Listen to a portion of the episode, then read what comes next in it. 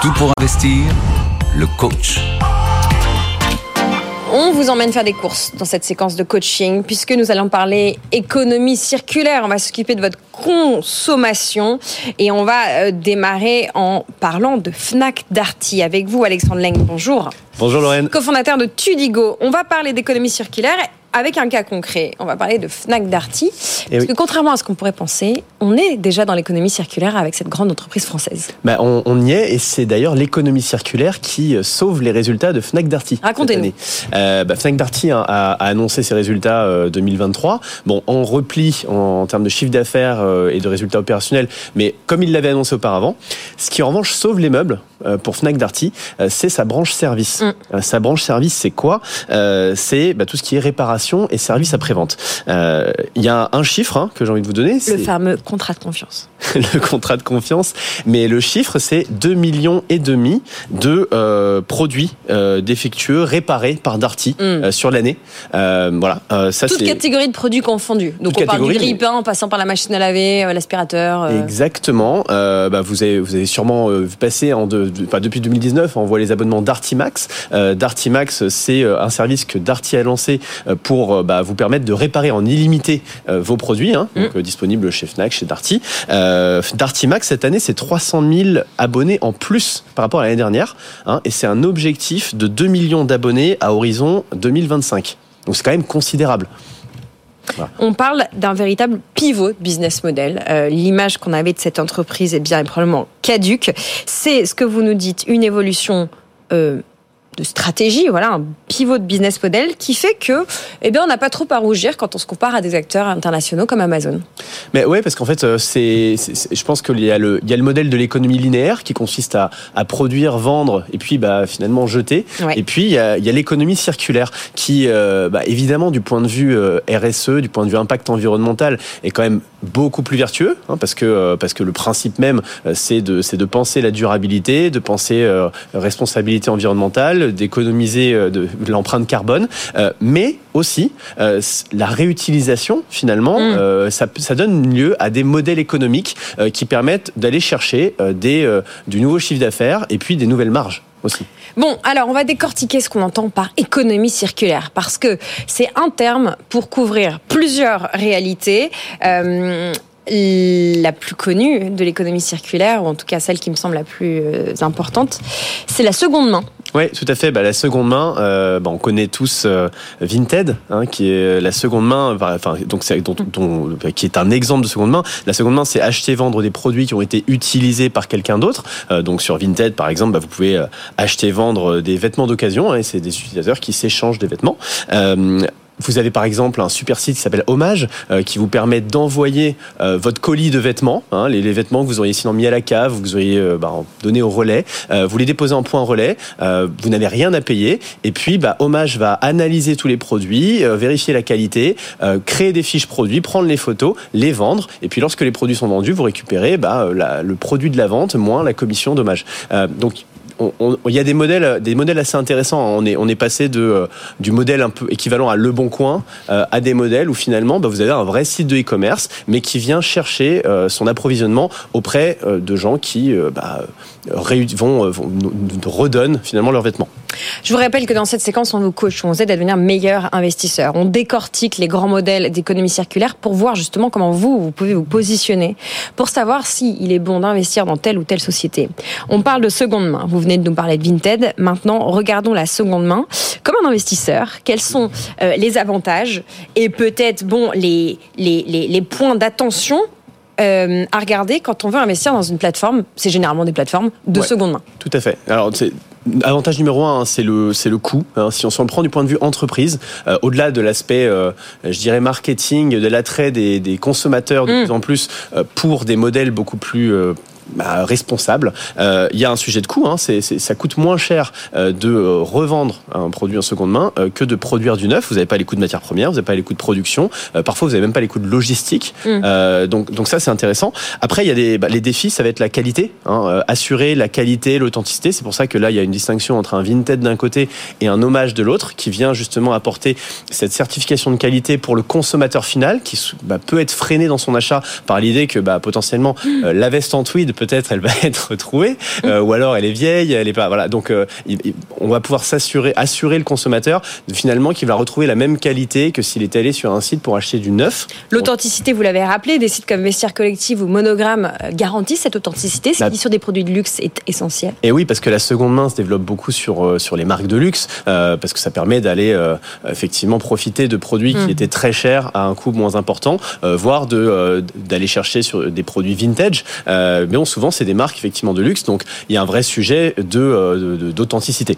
après, il y a un sujet de stock. le, le sujet sur la seconde main, le gros défi, c'est la gestion des stocks, parce qu'en fait, elle est beaucoup moins prévisible que lorsque vous produisez vos produits. Vous mm, savez, vous mm. avez vos quantités, vous contactez votre fournisseur, bon, vous gérez. en seconde main, vous savez pas vraiment ce que vous allez recevoir. Donc il y a un vrai sujet de gestion du flux et, d'avoir une base euh, finalement de, vendeurs ou euh, d'approvisionnement suffisamment importante euh, pour pouvoir avoir un catalogue suffisamment fourni pour vos consommateurs finaux. Dans l'économie circulaire, on a parlé de la seconde main. Il y a aussi le reconditionné. Un des modèles qu'on peut utiliser, c'est back market pour reconditionner ou acheter un téléphone portable, voire même un ordinateur. Le reconditionné, en quelques mots, qu'est-ce que c'est? Bah, Le reconditionné, la différence principale avec la seconde main hein, réside dans le fait que les produits ont été remis à neuf avant leur revente. Euh, donc si on prend le cas de Back Market, euh, vous envoyez votre téléphone, euh, Back Market du coup le rachète, va tout vérifier, va changer la batterie, va changer l'écran et le remettre à neuf mm. pour que ce soit, c'est la promesse du comme un produit neuf finalement, le reconditionner. En tant qu'investisseur, avantage, limite euh, avantage, euh, bon bah vous avez les mêmes que ceux de la de la de la seconde main, hein, je dirais. Euh, en termes de limites euh, et de défis, euh, bah, c'est le sujet quand même de la, la garantie, le service après vente, parce qu'en fait pour le consommateur, consommateur final, vous lui vendez pas un produit d'occasion. C'est comme si vous lui vendiez un produit neuf. Il sait qu'il l'a acheté moins cher, mais vous lui vendez avec la garantie que ce produit va fonctionner. Et le problème, c'est c'est le même que ce que vous avez quand vous achetez une voiture d'occasion. Oui. en fait, vous avez potentiellement quand même pas mal de problèmes derrière. Et, et, et là, bah, ces problèmes-là vont être supportés en général par l'entreprise. Voilà. Après, vous avez les mêmes sujets d'authenticité. Hein, si vous achetez dans le cas de back market des produits électroniques, c'est le, même sujet. Euh, je pense que le, le, sujet à regarder avant d'investir, bah, c'est euh, les process de reconditionnement, euh, la capacité à les exécuter euh, de manière aussi rentable, parce que c'est un vrai sujet. Hein, c'est des opérations. Le reconditionner, c'est un vrai sujet d'opération. Du travail manuel. Voilà, c'est du travail manuel. C'est et c'est une capacité à industrialiser ce travail mmh. manuel mmh. de vérification, de reconditionnement. Avec toute la dimension aussi de sourcing de pièces détachées ou de, de, de composants. Tout à fait. Il y a, il y a les mêmes il y a les mêmes sujets qu'en seconde main. Il faut avoir un approvisionnement. Mmh. Alors un un peu moins parce que vous allez avoir des modèles plus standards euh, en général. Hein. Donc, euh, si moi, on a, on a, on a une entreprise qu'on a financée qui s'appelle Yours par exemple, qui fait du mobilier, euh, qui loue le mobilier pour les entreprises. Euh, bah, typiquement, bon là, ils ont, c'est un catalogue et c'est des, des, partenaires qui sont bien identifiés. Vous approvisionnez toujours vers les mêmes. Back Market, c'est pareil. Euh, c'est toujours les mêmes modèles de téléphone, les mêmes modèles d'ordinateur. Euh, mais et puis pour les pièces détachées, vous avez des, des fournisseurs qui sont des fournisseurs classiques. Avant dernier modèle qu'on décortique avec vous, Alexandre, c'est euh, l'abonnement pour pouvoir utiliser en remplacement un produit, un deuxième, euh, un autre objet, un autre objet. Ouais, bah, l'abonnement, exactement. C'est quelque chose qui commence à se développer de plus en plus. Euh, on passe d'une économie de, de, la possession à une économie de l'usage. Donc, c'est, bah, dans le cas, par exemple, cas de Yours, vous pouvez, en tant qu'entreprise, aujourd'hui, louer vos meubles. Hein. Nous, chez Tudigo, en, en, en, 10 ans, on a déménagé, je pense, 8 fois. Mhm. Et à chaque fois, on achetait et puis ensuite, on donnait le, le mobilier parce qu'on n'arrivait jamais à le revendre. On le vendait pas vraiment pas cher. Bah, pour une entreprise qui va grandir, ça peut être intéressant de se dire finalement, je vais louer mon mobilier. Comme ça, quand je déménage et que je dois tout changer, bah, je renvoie mon mobilier euh, chez, euh, chez, chez, voilà, chez le loueur mm, mm, mm. Euh, et puis je prends un nouveau mobilier. Euh, donc ça, c'est assez intéressant. On revient un peu sur le modèle de Dartimax en fait, c'est-à-dire qu'on s'abonne. Donc du point de vue investisseur, si on décortique, on est dans de l'abonnement, on est dans du, du SaaS. Ouais, tout Qu'est-ce que ça veut dire en tant bah, qu'investisseur Voilà, en tant qu'investisseur, l'abonnement, c'est ce qui est intéressant. Si on prend le cas Dartimax aussi, hein, c'est c'est la prévisibilité des revenus c'est la fidélisation. En fait, par définition, le client, il est fidélisé parce que de toute façon, il est là pour une durée euh, Mm. longue. Euh, donc ça, c'est intéressant pour une entreprise. Euh, et puis, c'est, il y a également un, un sujet de marge en fait. Ce qui est intéressant avec l'abonnement, c'est que qu'on soit sur du mobilier ou qu'on soit dans le cadre de Dartimax, le modèle permet d'aller réaliser des marges importantes Mm. parce que on va rentabiliser le produit en général au bout de 3-5 ans. Et à partir de ce moment-là, on est dans de la pure marge. Donc pour euh, pour pour la, l'entreprise qui, qui fournit cet abonnement, euh, les produits vont vraiment se rentabiliser au fil du temps et euh, et, et la valeur euh, si, si- résiduelle hein, finalement va être très très faible par rapport au coût de revente de du mobilier ou des équipements électroniques. Dernier, dernier modèle de e-commerce qu'on décortique, ce sont les plateformes de partage et d'économie collaborative. En deux mots, qu'est-ce que c'est? En deux mots, euh, c'est euh, bah, des euh, c'est des plateformes qui permettent de se partager des des ressources. Donnez-nous un exemple. Je donne un exemple qu'on connaît tous, Blablacar. Hein, Blablacar, covoiturage, bah, vous partagez l'utilisation de la voiture. Euh, deuxième exemple, Give, euh, une application qui vous permet de donner des objets euh, non alimentaires, alimentaires. Bah, Qu'est-ce que L'intérêt pour un investisseur là-dessus, ou l'intérêt pour en tant qu'entreprise, Mm. c'est qu'on est sur des modèles tech Mm. avec une grosse scalabilité, donc une capacité à grandir fortement, euh, déjà rapidement euh, et euh, avec un, un coût marginal zéro euh, à partir du moment où on passe, euh, on dépasse le- le- les charges fixes, parce que c'est surtout des euh, finalement une infrastructure technique. Après, il y a des coûts d'acquisition, mais ensuite, bah, vous allez, vous êtes en, en pure marge en fait, parce que vous fournissez le service de mise en relation.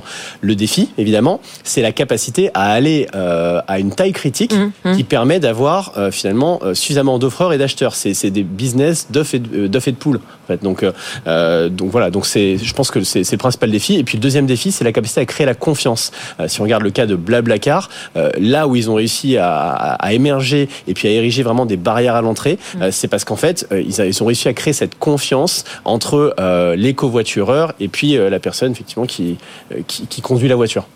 Voilà ce qu'on pouvait dire. On décortiquait l'économie circulaire, les sujets euh, à maîtriser, les catégories, on va dire, d'entreprise ou de business model de l'économie circulaire pour pouvoir comprendre ce dans quoi on investit. Johan vient de nous écrire sur LinkedIn, Alexandre. Il vous demande qu'est-ce qu'on entend par investir dans un projet que l'on comprend? Jusqu'où doit aller cette compréhension? Est-ce que comprendre le business model est suffisant ou doit-on avoir des connaissances plus spécifiques dans les domaines où exerce la start-up ou l'entreprise dans laquelle on investit? Alors, Johan, peut-être très bien résumé. Euh, Le modèle économique, c'est indispensable. Euh, Qu'est-ce que qu'est-ce qu'on entend par là?